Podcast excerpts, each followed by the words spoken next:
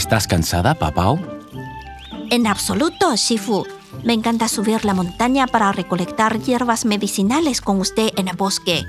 No debes olvidar los conocimientos sobre la flora y la fauna que te he enseñado en estas excursiones. Eventualmente te servirán. No lo olvidaré. Mire, Shifu, aquel árbol de kaki da frutos grandes y maduros. Voy a recoger algunos. Oye, Papao, espera, ten cuidado.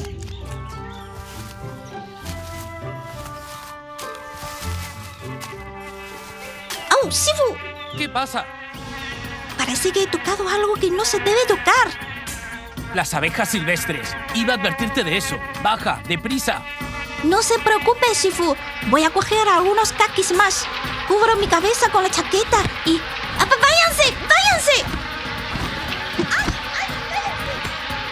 Baja ya. No puedes contra las abejas silvestres.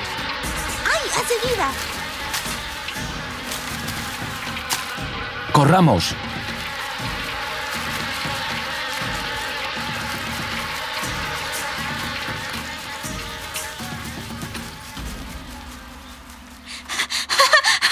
Creo que podía aguantar allá arriba un rato más para coger más kakis, Shifu.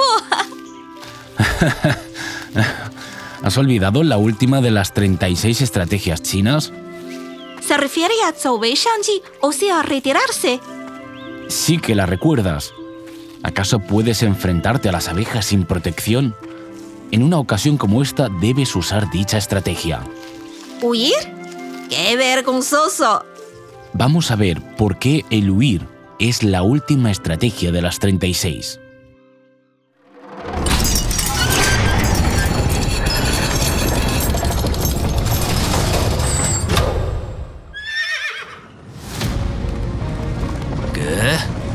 Liu Bang ha bloqueado el paso Hangu. Entonces, lo vamos a quebrar. ¿Quién puede contener mis fuerzas? En el año 207 a.C., cuando Xiang Yu aniquilaba las huestes restantes de la dinastía Qin al sur del río Amarillo, el ejército de Liu Bang tomó la capital del imperio, Xiangyang, y obligó al emperador a entregarse, acabando así la gobernanza de esta efímera dinastía. De ahí, las dos fuerzas anti-Qin más poderosas comenzaron formalmente su confrontación. Al ver a Xiang Yu y a sus 400.000 hombres atravesar el paso Hanku, Liu Pang retiró a sus 100.000 soldados de la ciudad de Xiangyang porque aún no se atrevía a enfrentar a su rival públicamente. Liu Bang ya era una persona codiciosa y lujuriosa, pero después de ocupar Xianyang se volvió más disciplinario. Rey Xiang, a mi juicio, la ambición de Liu Bang es inestimable. Debe exterminarlo lo antes posible. Estoy de acuerdo con usted, señor Fan Zheng, mi querido consejero. No dejaré escapar a Liu Bang. Pero Xiang Po, tío de Xiang Yu, era amigo de Zhang Lian, consejero de Liu Bang. Al saber que Xiang Yu había tomado la decisión de eliminar las fuerzas de Liu, se escurrió en la noche para advertir a su amigo para que pudiera escapar. Zhang, por su parte, arregló una entrevista entre Xiang Po y Liu Pan para expresar el deseo del bando de Liu de someterse ante la autoridad de Xiang Yu. Xiang Po le transmitió a Xiang Yu la buena voluntad de Liu Pan y le convenció de no atacar a este sin razón. Xiang Po argumentó que matar a Liu Pan en ese momento sería una acción injusta e indigna de un héroe como Xiang Yu, ya que la toma de Xiang Yan era una verdadera contribución a la lucha anti-Qin. Tiene razón, tío. Entonces, ¿qué debemos hacer? En mi opinión, debemos darle una oportunidad para que se explique en persona. Muy bien, celebraré un banquete para Liu Bang en Hongmen.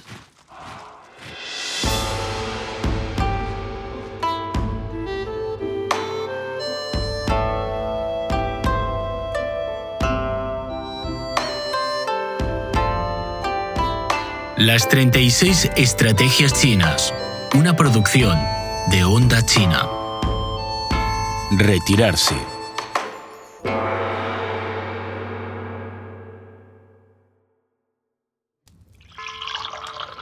Pude ocupar Xianyang meramente por buena suerte.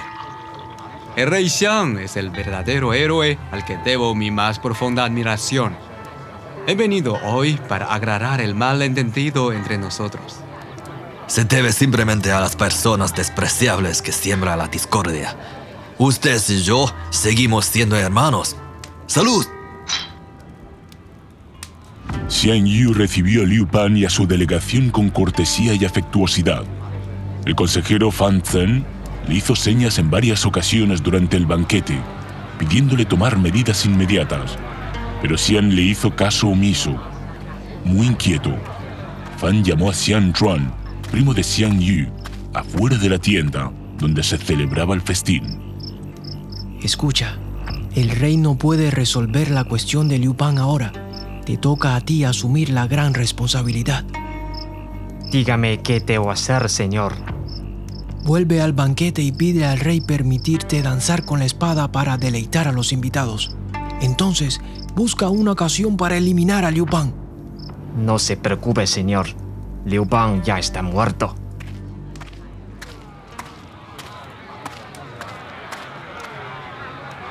Todos estamos alegres con la honorable presencia del rey Xiang y el señor Liu, pero en el cuartel hay pocas diversiones.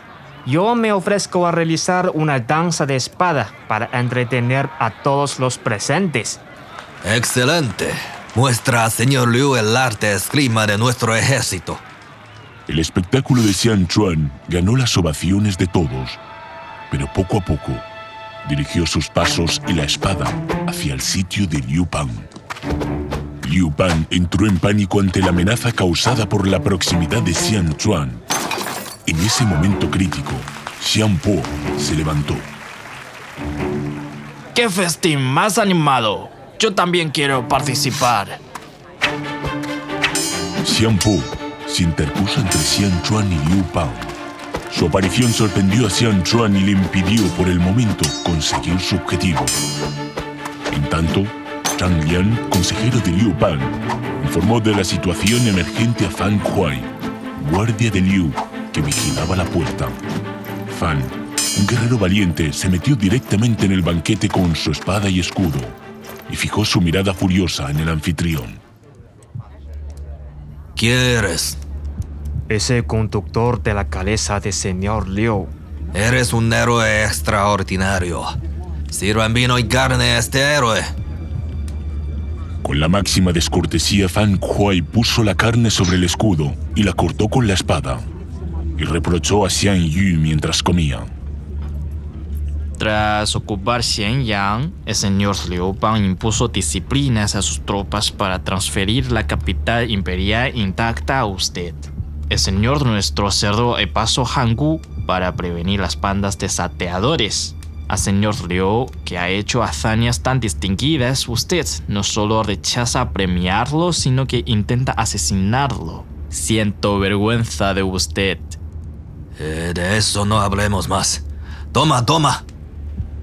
Xian Yu pasó por alto el desacato de Fan Huai y no tomó más acciones. Pero Liu Pan se había percatado del inminente peligro. Eh, ¡Ay! eh, Me duele el vientre. Quizá porque he comido demasiada carne. Perdónenme, señores.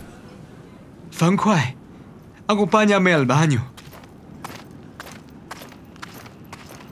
Es muy arriesgado quedarnos aquí. Salgamos ahora, mientras la situación aún nos lo permita. ¿Se enfadará Xiang Yu si nos vamos sin despedirnos? No es necesario considerar todos los detalles al realizar una gran causa. Ahora que somos la carne en la tabla de cocina y el cuchillo se encuentra en la mano del enemigo, ¿acaso debemos pensar en el protocolo? Escoltado por Fan Huai y otros guardias, Liu Pan se escapó a caballo hacia su propia base, tomando un atajo.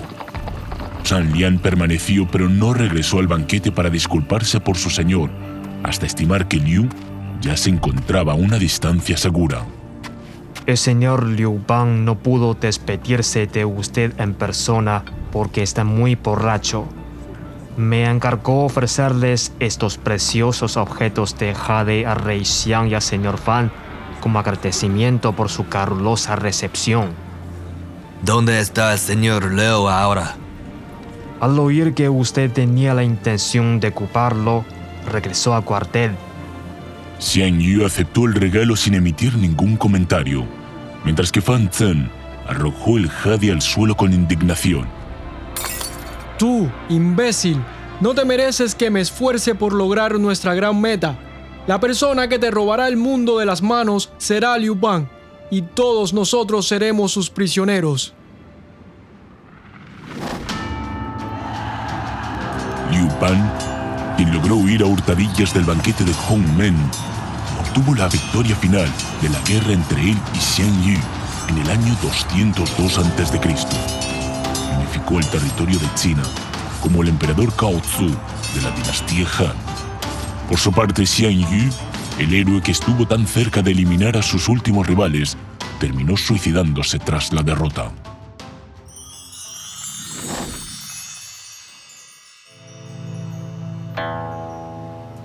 A pesar del deshonor temporal, Liu no dudó en escabullirse de banquete para salvar su vida cuando se percató de que la situación estaba en su contra. Tomó la decisión con sensatez.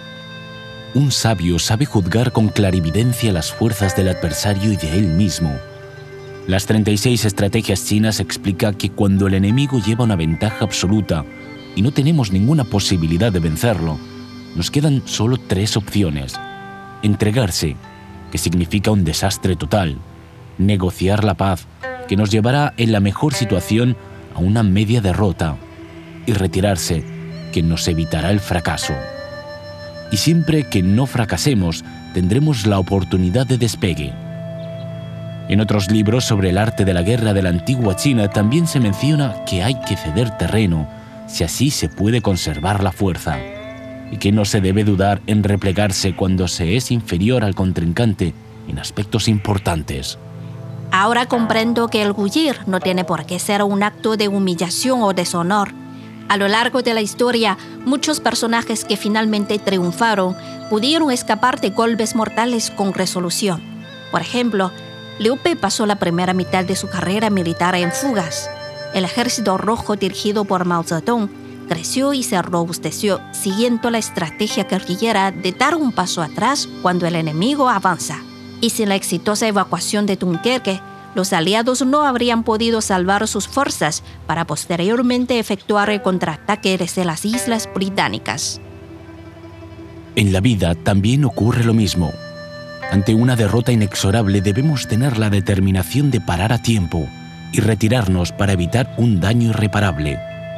Por eso, como vimos la clase anterior, cuando se caen las múltiples trampas de la estratagema de encadenar los barcos enemigos, la mejor contramedida es retirarse. La esencia de la estrategia de retirarse consiste en preservar las fuerzas. Un proverbio chino dice, siempre que se mantenga el monte con bosques, nunca escaseará la leña. La vida es el recurso más valioso. Es desaconsejable sacrificar la vida, ni del comandante ni de los soldados, por el simple impulso de luchar antes del momento decisivo. Pero ¿cuándo es el momento decisivo? Debes decidirlo con mucho cuidado. Si te retiras muy temprano perderás la oportunidad de revertir la situación, pero si lo haces demasiado tarde, perderás la posibilidad de escapar. Sin embargo, Shifu, solo con retirarnos podemos evitar la derrota, no obtener la victoria. Por supuesto, todas las victorias corresponden a la fuerza propia del ganador. Podemos retroceder, pero nunca renunciar a la lucha. De esta manera podemos ganar tiempo y espacio para desarrollarnos mejor rumbo al triunfo final. Entiendo. ¿En qué estás pensando, papao? Estoy pensando, Shifu, si ya llega el tiempo de retirarme ahora que he concluido el estudio de las 36 estrategias chinas. ¿Qué te parece? No quiero abandonarle, Shifu. Eres mi mejor discípula, pero lo más importante es, ¿estás realmente dispuesta a hacer lo que quieres hacer? Shifu, durante estos años he aprendido muchos conocimientos y estrategias y estoy ansiosa de llevarlos a la práctica contra mis enemigos. Sin embargo, cuando más aprendo, más descubro que me queda mucho por aprender. En este momento, mi capacidad no es suficiente para expulsar a los invasores y revitalizar mi patria. Tanto yo como mi país necesitan desarrollarse aún más. Creo que lo más importante que me ha enseñado es no dejar que la venganza y otras pasiones me cieguen. He aprendido a esperar y a crecer en la espera. Deseo continuar mi estudio con usted, Shifu. Papá, Shifu, mañana, a la hora del dragón, al lado del puente del dragón, seguimos con la clase rutinaria.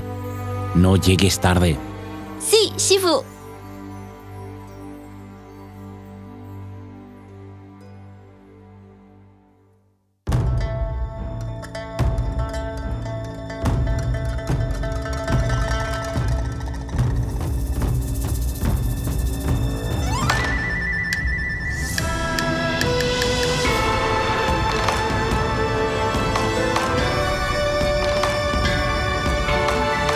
Las 36 Estrategias Chinas, una producción de Onda China.